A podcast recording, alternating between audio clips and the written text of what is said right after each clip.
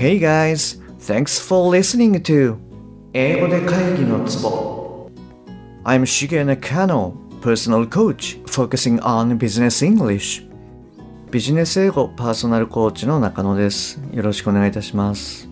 えっとこの番組ではですね、えー、単なる速いとか音の塊まあこういったものが理解できて要は何かっていうことがパッと口から出て仕事が回り出す。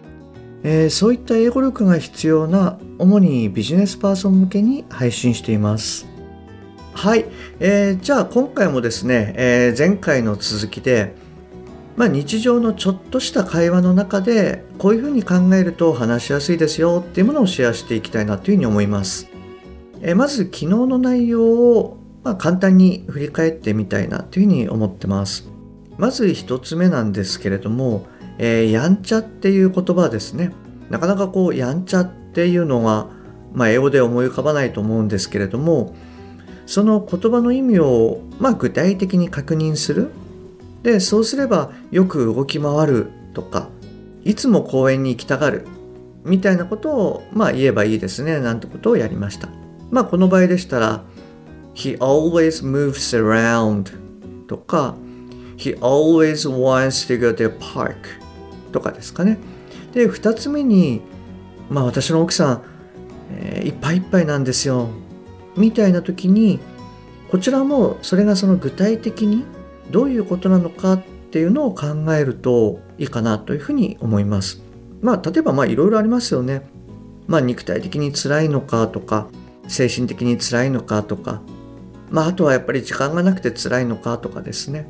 でそういったこう具体的なところまで落とし込むと My wife is so busy みたいなことを言えば OK ですと。はい。えー、それから3つ目がですね、ちょっとこちらは長めだったんですけれども、まあ街に行けば結構都会だし、郊外に行くと自然がいっぱいあるんだよね。っていうことを誰かに伝えたいと。もう一回言いますね。まあ街に行けば結構都会だし、郊外に行くと自然がいっぱいあるんだよね。はい、こんなケースです。で、これももうちょっと具体的に言うと言いやすいかなと思います。で、例えば、まあ、駅の周りにはお店がいっぱいあるし、まあ、30分も歩くと池に近いんだよね。っていうふうに考えると、There are many shops around the station. There is a big pond by our 30 minutes walk. まあ、こういうふうな言い方をすれば、えー、まあ、本当は沼って言いたかったんだけれども、マーシュとかっていう言葉もまあ知らなかったとしても、まあ、言いたいことは伝えられますね、なんていうことをやりました。はい、えー、どうですか？あの、3つ、なんとなく覚えてましたか？もしかしたら3つ目はですね、ちょっと難しかったかもしれないですね。若干長めですからね。ただこういうのもあの徐々に慣れていけば大丈夫だと思いますので継続してやってみるようにしてみてください。はい。じゃあ今日はですね、えー、この続きでやっていきたいなというふうに思います。まず一つ目なんですけれども、このテーブルカタカタするんだよね。とか、このテーブルガタが来てるよね。みたいなケースを考えてみたいなというふうに思います。もう一回言いますね。このテーブルガタガタするんだよね。もしくは、このテーブルガタが来てるよね。この場合のガタっていうのはガタでいいんですかね？発音合ってんのかな？すいません、ちょっと、あの、日本語の発音おかしかったらしてください。はい。えっ、ー、と、じゃあちょっとこの場合、えー、あなたはですね、どんな感じで考えるかっていうのを、えー、2、3秒で考えてみてください。はい、どうぞ。はい、えー、どうでしたか？結構このなんか擬音語って割と難しくないですか、まあ、似たようなケースで言うと例えば「わザーザー降りだ」とかですね。なんか今朝めちゃ寒くてブルブルしたよとかですね。まあこういう時もですね、まあ、要は何かなっていうのをちょっと考えるようにすると、えー、いいかななんていうふうに思います。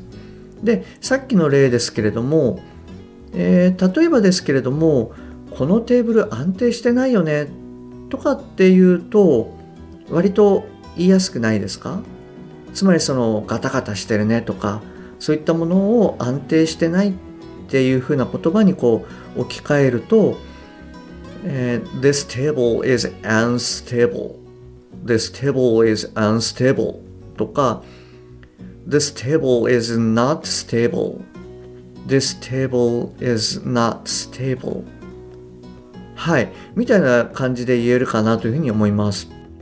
まあさっきのその雨がザーザーとかっていうのもですね、えー It rains very strong みたいなことも、えー言えればいいと思いますし、まあ、寒くてブルブルっていうのは It's so cold みたいなことを言うと、えーまあその擬音語っていうんですかね。それがあの英語の方に置き換えられるかななんていうふうに思います。はい。じゃあ次の問題いきますね。こちらはちょっと難しいかもしれないですけれども、えーあの人の発言の背景を考えるようにした。もう一回言いますね。あの人の発言の背景を考えるようにした。はい、えーこれもまたちょっと考えていただけますか。やっぱ若干あの難しいかもしれないので、えー、とじゃあ5秒はい。あの5秒で考えてみてください。はいどうぞ。はい OK です。えっと例えばですけれどもこの場合だと発言の背景っていうところですよね。これを何て捉えるかっていうところかなと思うんですけれどもうん、例えばですけれども、えー彼が言いたかったことを考えたとかっていうとどうですか？少しはあのーさっきの英語よりあさっきの、えー日本語よりも、えー英語にしやすくないですか？はい、えー、とそういうふうに考えたら例えば Think about what he wants to say Think about what he wants to say みたいなことを言うといいかなというふうに思います。はい。で、もし、まあもうちょっとその、えー try っていう言葉を例えば入れたかったら、えー I try to think about what he wants to say. I try to think about what he wants to say. はい。こんなことをまあ言えばいいかなというふうに思います。どうですか？ちょっと2つ目は若干難しかったかもしれないですね。ただ、はい。こういったことって結構ですね、あの割と身近なことであのできたりするんですよね。あの例えば新聞とか、まあ、インターネットとかでもいいんですけれども、まあ、よくあの写真とかって見るじゃないですか。でその一つの写真を、まあ、何でもいいんでそれを使ってそこから分かるようなことを例えば、まあ、3つ言うとかはいあの TOEIC とか受けたことあのある方はご存知だと思うんですけれどもえー、とリスニングのパート1のところですかね。はい、あそこにあの、まあ、絵が絵というか写真ですよね。そういったものがあると思うので、えーそれを見てこうなんか言えることを言うと。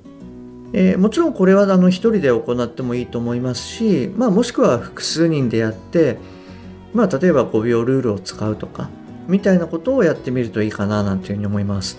えっと、実は私もですね最近ちょっと娘とまあ遊び感覚なんですけれどもあの実はやり始めてます。えまあ何がいいかっていうとそんな極端にですねあの喋れるようになるわけじゃないんですけれども、えーまず第一にその抵抗がなくなるっていうのが一番大きいかなっていうふうに思いますね。でやっぱりこうやっていると徐々に慣れてくるので要は何なんだろうっていうのをこう考えて、まあ、言える単語で説明するそういったことにこう慣れてきてるかなというふうに思います。ですのであのあなたもぜひ、えー一度やってみていただけるといいんじゃないかななんて思います。はいじゃあ今日はですねこちらで終わりにしたいというふうに思います。えー番組に対するまあご意見ですとか、えーご感想コメントも何でも結構です何でも嬉しいです。えー番組の説明欄の方にですね LINE 公式の URL が貼ってありますので、えーそちらの方からご連絡くださいませ。えーもしくは、えーアットマークしげ -eng ハイフン COACH もう一回言いますね。アットマークしげハイフンイングハイフンコーチこちらので検索していただいても出てくると思います。はい、じゃあ今日もお聞きいただきましてありがとうございます。また次回楽しみにしております。That's all for today. Thanks for listening. See you next time. Bye bye.